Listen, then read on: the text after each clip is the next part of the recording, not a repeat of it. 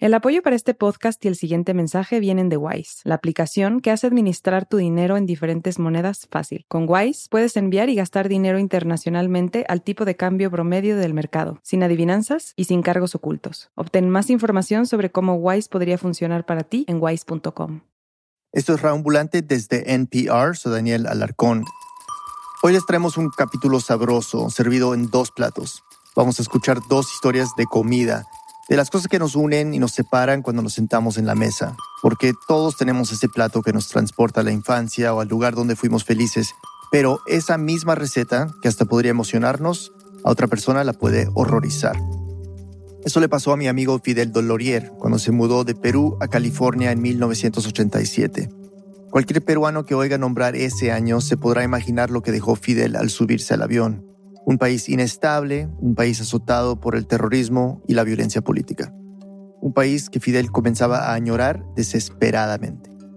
Yo no podía regresar a Perú por muchos años porque estaba de ilegal y realmente extrañaba fuertemente. Estaba muy deprimido, triste y eh, una de las maneras, digamos, de, llenar ese vacío era con, con la comida peruana, ¿no? Para muchos peruanos, la comida no es solo una fuente de nutrición, en nuestra identidad colectiva ocupa ese lugar en donde un argentino tal vez pondría el fútbol o un brasileño el carnaval.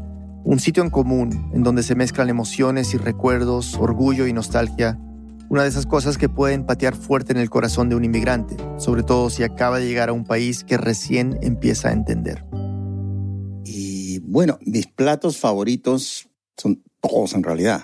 Tú me dices comida peruana y te como lo que sea, no, no, no tengo ningún aspaviento.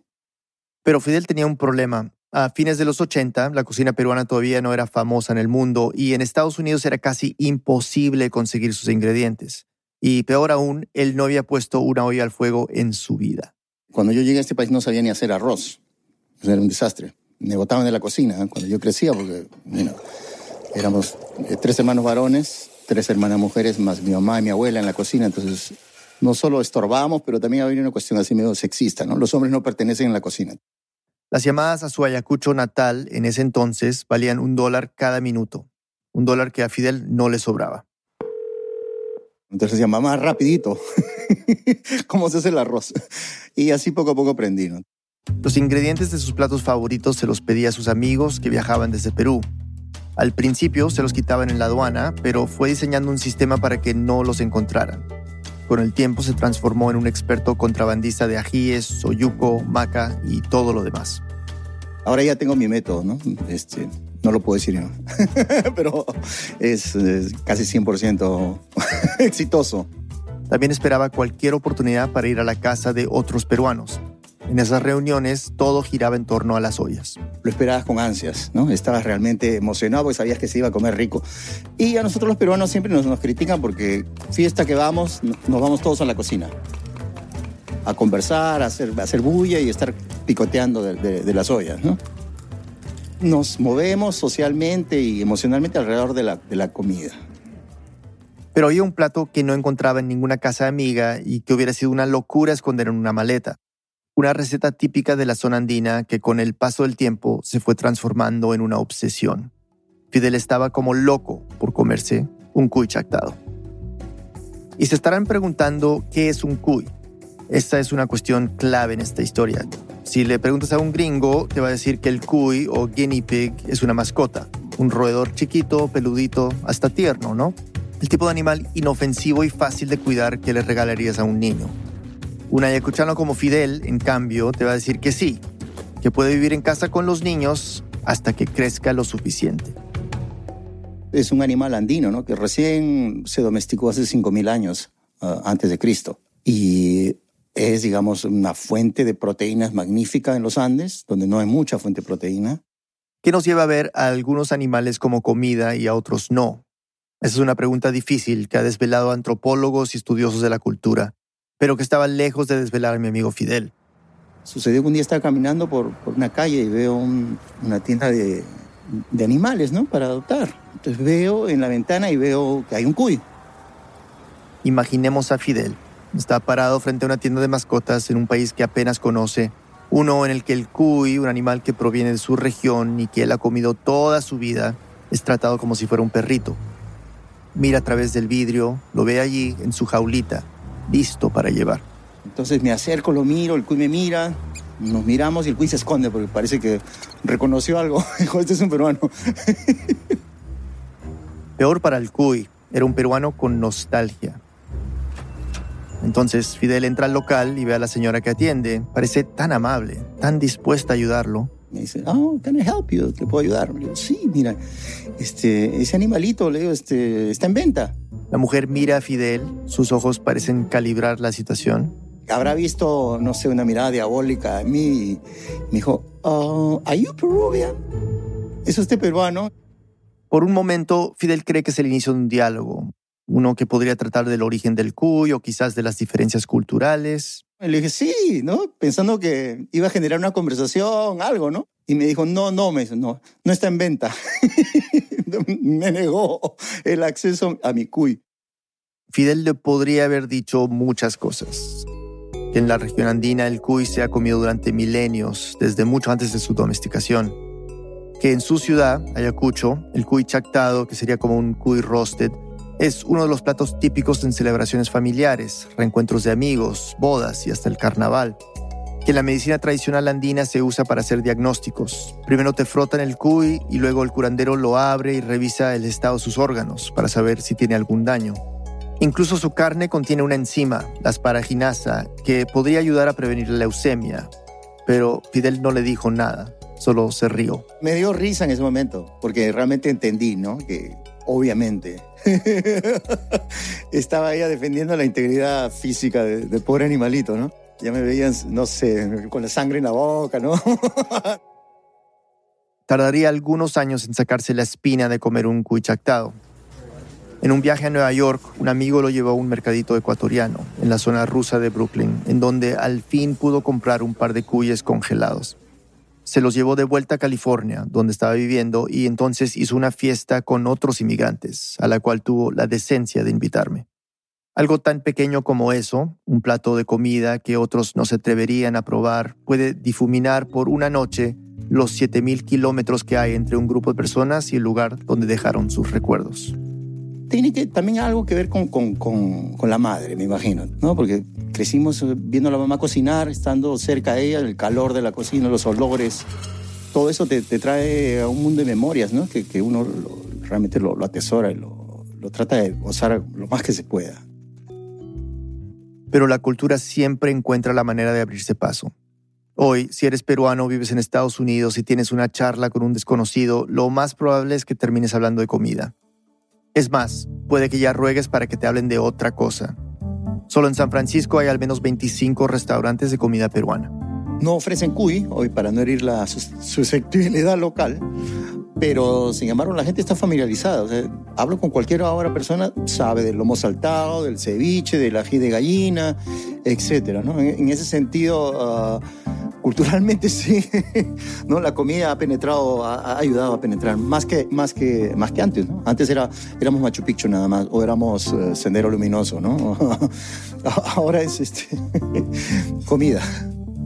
Todavía, claro, ocurren situaciones como la que vivió Fidel en la tienda de mascotas.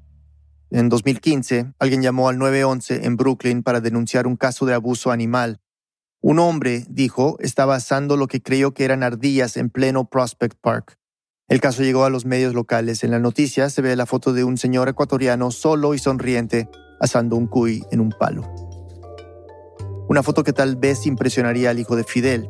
Mi amigo, que hace 30 años quería comer un cuy para recordar a su madre, hoy tiene un hijo vegano militante.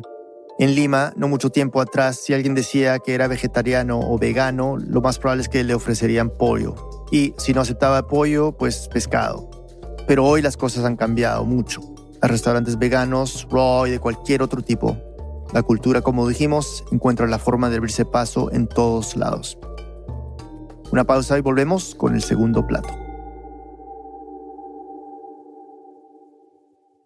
This message comes from NPR sponsor E-Trade from Morgan Stanley. Take control of your financial future with E-Trade. No matter what kind of investor you are, their tools and resources can help you be ready for what's next. Now when you open an account, you can get up to $1,000 with a qualifying deposit. Terms apply. Learn more at etrade.com/npr. Investing involves risks. Morgan Stanley Smith Barney LLC, member SIPC. E-Trade is a business of Morgan Stanley.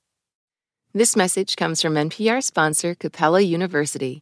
With Capella's FlexPath learning format, you can earn your degree online at your own pace and get support from people who care about your success. Imagine your future differently at capella.edu. This election season, you can expect to hear a lot of news, some of it meaningful, much of it not. Give the Up First podcast 15 minutes, sometimes a little less, and we'll help you sort it out what's going on around the world and at home. Three stories, 15 minutes, Up First every day. Listen every morning wherever you get your podcasts.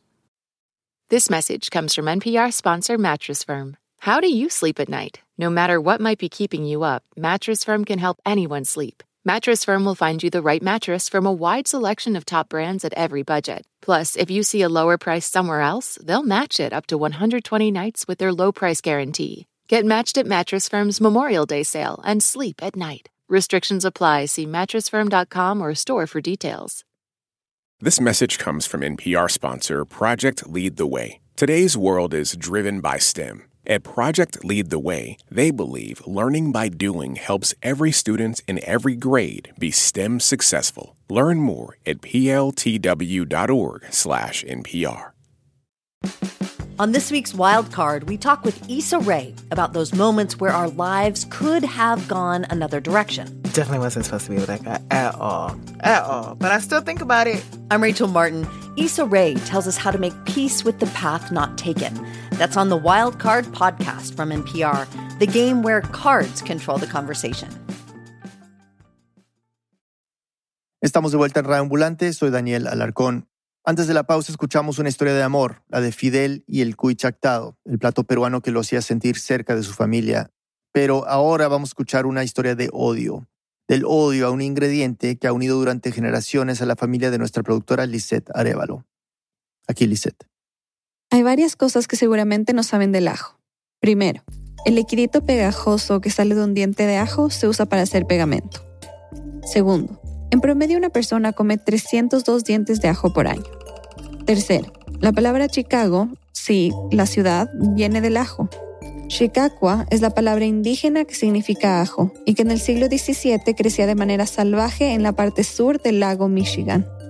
Y cuarto, y lo más importante de esta historia, todos en mi familia lo odian. Y cuando digo todos, quiero decir todos.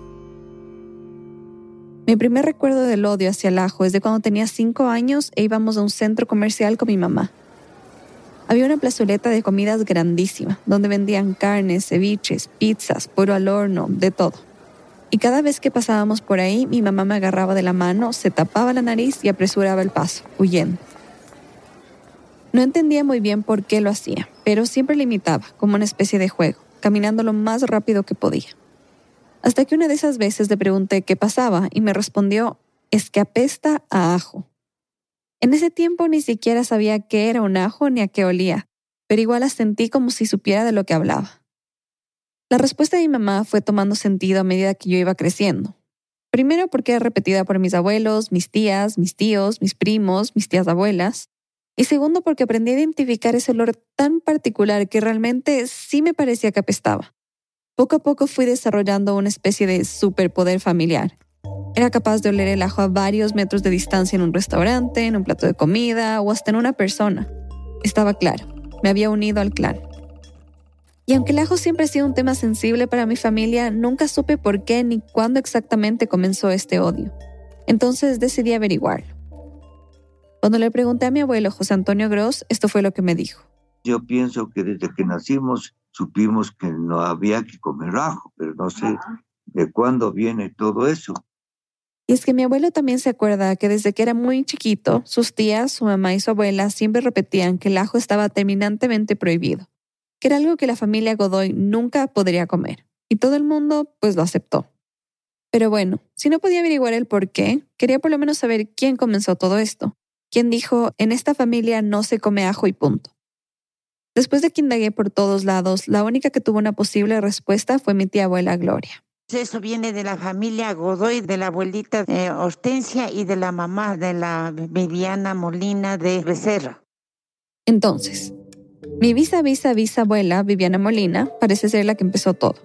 Se lo pasó a su hija, mi visa, bisabuela Hortensia Becerra, que a su vez se lo pasó a sus hijos, Neptali Godoy y Celina Godoy, que se lo pasaron a sus hijos, mis abuelos, que además son primos, pues Antonio Gross y Norma Godoy.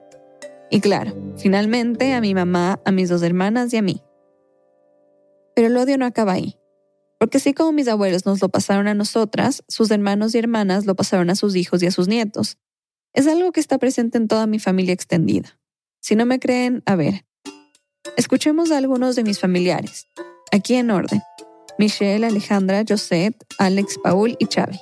El ajo sabe bueno, a mí me sabe como a indigestión. Es un olor que te sale del estómago y te sale por la piel. Huele a axila. Alpargata quemada. Siento como agrio, fermentado, como un ácido, una especie de azufre. Es bien fuchi, fuchi, fuchi. A medida que hablaba con mis familiares sobre el ajo, caí en cuenta de que ha sido una parte fundamental de nuestras vidas por generaciones. Aunque lo odiemos, es una de esas pocas cosas que nos unen y nos definen como familia. Se ha prohibido en el catering de los matrimonios, en las fiestas de quinceañeras, en las celebraciones de cumpleaños. Y es que el odio al ajo es tan importante para nosotros que hubiera podido afectar hasta mi árbol genealógico. Voy a dejar que mis abuelos expliquen. Si hubiera comido la norma ajo, y esto es lo que le voy a decir es la verdad, yo no me hubiera enamorado de ella. Imagínese cómo, pues, con el olor a ajo, no, ni siquiera me hubiera permitido que esté al lado mío.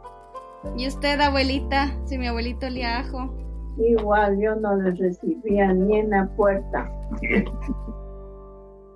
Afortunadamente, esto no pasó. Pero reducir las posibilidades amorosas solo a no comedores de ajo no es la única medida extrema de mi familia.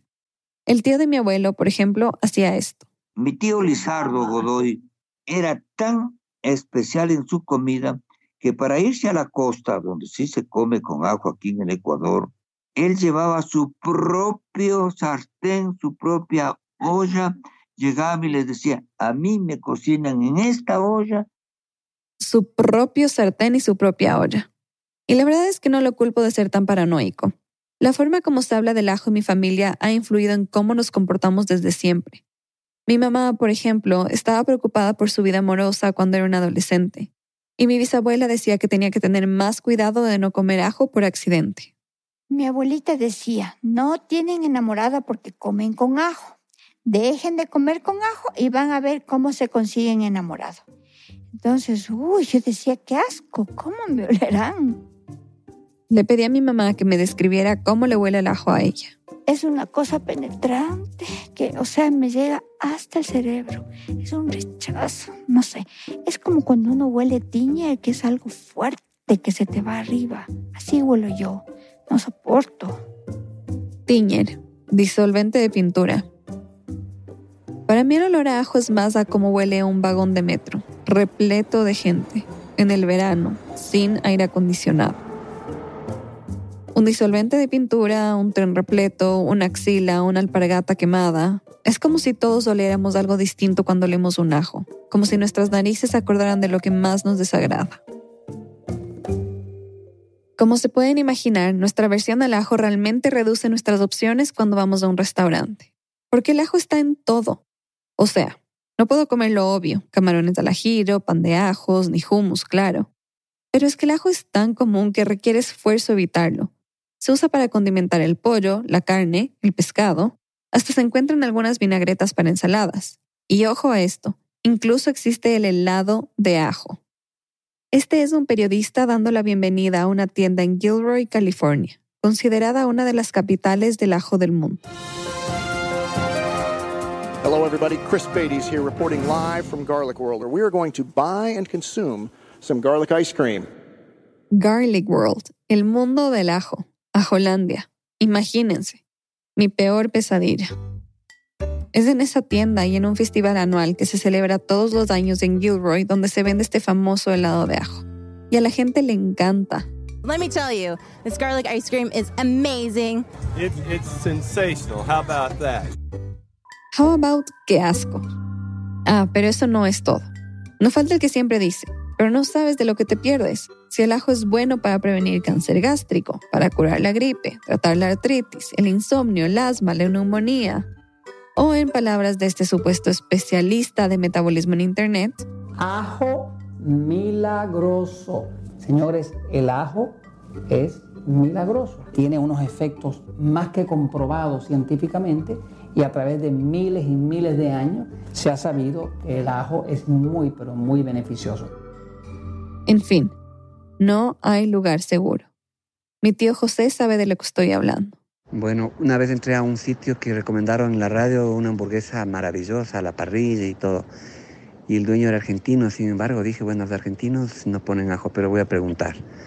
Así que le pregunté al señor y me dijo que no, que pone muy poquito, un montón de carne, que ni se va a sentir.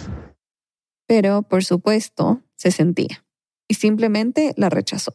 Delante de él boté la basura la hamburguesa y le dije, McDonald's vende, en esa época, dos mil millones de hamburguesas había vendido, anunció eso. Y ellos no ponen ajo, le dije, y usted viene a dañar este producto. Ok, lo admito. Es una reacción un poco extrema. Pero también soy culpable de irme de restaurantes porque el lugar entero olía a ajo. O de aguantar mi respiración en un ascensor en el que va alguna persona que acaba de comer mucho ajo. En fin, creo que ya entendieron. Todos nosotros real, realmente lo odiamos. Y ya que mi familia no me podía responder por qué somos así, encontré tres posibles explicaciones para esto. Uno, tenemos, oigan bien esta palabra, aliumfobia. Existe. Es la fobia de oler, estar cerca o comer ajo. Más o menos cabemos en esta descripción. Pero cuando se habla de síntomas más fuertes como mareos, sarpullidos, pérdida del control, miedo a morir, pues no. Así que puede que esto no lo explique del todo. 2. Memoria genética o epigenética. Esto es la manera en que los traumas o las aversiones pueden modificar los genes de las personas y cómo esto puede pasar de generación en generación. Entonces, en el caso de mi familia, de pronto mi visa, visa, visa abuela Viviana se enfermó por haber comido ajo, o alguien le tiró encima una cantidad de dientes de ajo, o lo comió alguna vez y no pudo deshacerse del desagradable olor en su piel. Pudo haber pasado cualquier cosa que le hizo odiar al ajo de tal manera que afectó su código genético, y como resultado nosotros lo odiáramos. Y bueno, la última posible explicación es que somos vampiros, y pues eso sí que no puedo ni confirmarlo ni negarlo. Solo diré que siempre nos han dicho que el tono de nuestra piel es súper pálido. Cuando le cuento a la gente sobre esto, la primera reacción es, pero ¿cómo haces? Hay ajo en todo. Y sí, como ya lo he dicho antes, es verdad. Así que cuando salimos a comer hacemos de todo para evitar que lo pongan en nuestros platos. Anunciamos casi a gritos que en esta mesa no se come ajo. Les decimos a los meseros que por favor nos digan qué platos no tienen. Pedimos hablar con el chef o con el dueño. Pero no siempre funciona y nos meten un poquito de ajo a escondidas de vez en cuando. Así que como familia hemos encontrado una solución más segura. Mentimos. Esta es mi mamá. Cuando llevo a un restaurante les digo que tengo alergia, porque ahí sí me respetan, porque cuando piensan que es solo por capricho que no como ajo, ahí me ponen un poco, qué sé yo. A ninguno de nosotros nos han hecho exámenes para ver si realmente somos alérgicos. Bueno, excepto a mi cuñado canadiense, y esto sí que es absurdo. Resultó ser muy alérgico no sé cuáles son las probabilidades, pero en la familia lo interpretamos como una señal de que él y mi hermana estaban hechos del uno para el otro. Entonces, claro, viniendo de un linaje de personas que no comen ajo, resultó extraño que yo termine enamorándome de alguien que sí lo ha comido toda su vida. Cuando estábamos de novios no pude dejar de preguntarle a Agustín si eventualmente dejaría de comerlo. Me dijo que no sabía pero sé que voy a bajar la cantidad porque somos pareja y no puedo yo comer ajo si tú no comes ajo porque a ti te va a hacer daño el ajo y yo voy a oler a ajo, entonces nos conviene alejar un poco el ajo de nuestras vidas. Ya han pasado cuatro años desde que le pregunté esto a Agustín y la verdad es que en mi mente sabía que esto no era una negociación, que tenía que elegir o el ajo o yo. Regresé de estudiar afuera, nos mudamos juntos, nos casamos y tengo que decir que eligió bien. El ajo no ha entrado a esta casa. Y eso no es todo. Poco a poco él también ha desarrollado ese superpoder de oler a ajo a distancia. Y cuando termina comiendo algo que tiene ajo, le cae súper mal. Y eso ha pasado con varias personas que se unen a nuestra familia, ya sea por noviazgo o por matrimonio. Es más, a veces hasta terminan odiando el ajo más que nosotros, como el esposo de mi prima Alejandra, por ejemplo. Y ahora ya no come ajo, peor que yo. Entro a un restaurante y es como mi mamá ahora huele y es, huele ajo. O tu comida huele ajo, o si comí algo en el colegio por casualidad y nos dieron y tenía ajo y yo ya me comí. Llego a la casa y me dice, apestas. Es como si de esa manera se sintieran parte de nuestra familia, como la última prueba que deben pasar para ser aceptados. Y creo que por eso es que ha durado de generación en generación. Lo conversé con mi cuñado canadiense, Matthew, quien llegó a Ecuador y a formar parte de nuestra familia hace más de 10 años. Le pregunté si, luego de una década conviviendo con nosotros, tenía alguna teoría de lo que nos pasa, de qué significa el ajo en nuestras vidas. El ajo es una suerte de manera de pertenecer a la familia. Permite que la persona pertenezca a un tribu. Uh, y por otro lado, es un tema de conversación constante. Es una manera de conversar siempre que lleguemos a un restaurante, siempre que vayamos a cualquier sitio. Es la primera cosa de que podemos conversar. Y tiene razón. Debo confesar que muchas veces me daba vergüenza contar esto a personas fuera de mi familia. Me acuerdo que cuando era chiquita y mi mami llamaba a las casas de mis amigas a pedirles que no me dieran comida con ajo, me mortificaba. Muchas veces comía lo que me servían por no hacer problema, por no quedar mal, por no tener una conversación eterna de lo extraña que es mi familia. Pero después de hablar con ellos para esta historia, de escuchar sus anécdotas, de ver cómo a pesar de cualquier posición política o desacuerdo estamos unidos por el odio al ajo, eso ha cambiado para mí. Entonces, ahora digo, a mucha honra, soy Lizeth Arevalo y no como ajo. Y si ustedes son como nosotros, pues no están solos. Bienvenidos a mi familia. Este episodio fue producido por Lisette Arevalo y Nicolás Alonso. Lisette es productora y vive en Quito, Ecuador. Nicolás es editor y vive en Santiago de Chile. Este episodio fue editado por Camila Segura, Nicolás Alonso y por mí. Desiree Yepes hizo el fact-checking. El diseño de sonidos de Andrés Aspiri y Remy Lozano con música original de Remy. El resto del equipo de Reambulante incluye a Paola Aleán, Aneris Casasus, Xochil Fabián, Fernanda Guzmán, Camilo Jiménez Santofimio, Jorge Ramis, Laura Rojas Aponte, Barbara Sahel, David Trujillo, Elsa Liliana Ulloa y Luis Fernando Vargas. Emilia Herbeta es nuestra pasante editorial, Carolina Guerrero es la CEO. Reambulante es un podcast de Reambulante Studios, se produce y se mezcla en el programa Hindenburg Pro. Reambulante cuenta las historias de América Latina, soy Daniel Alarcón, gracias por escuchar.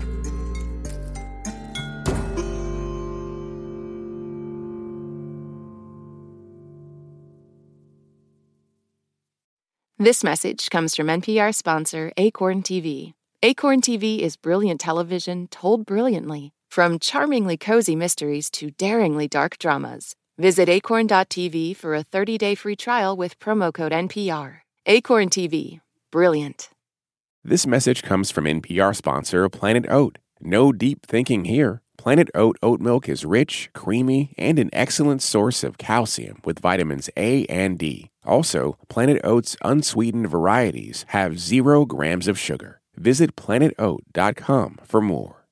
There are a lot of issues on voters' minds right now. Six big ones could help decide the election guns, reproductive rights, immigration, the economy, healthcare, and the wars overseas. On the Consider This podcast from NPR, we will unpack the debates on these issues and what's at stake. You can listen to NPR's Consider This wherever you get your podcasts.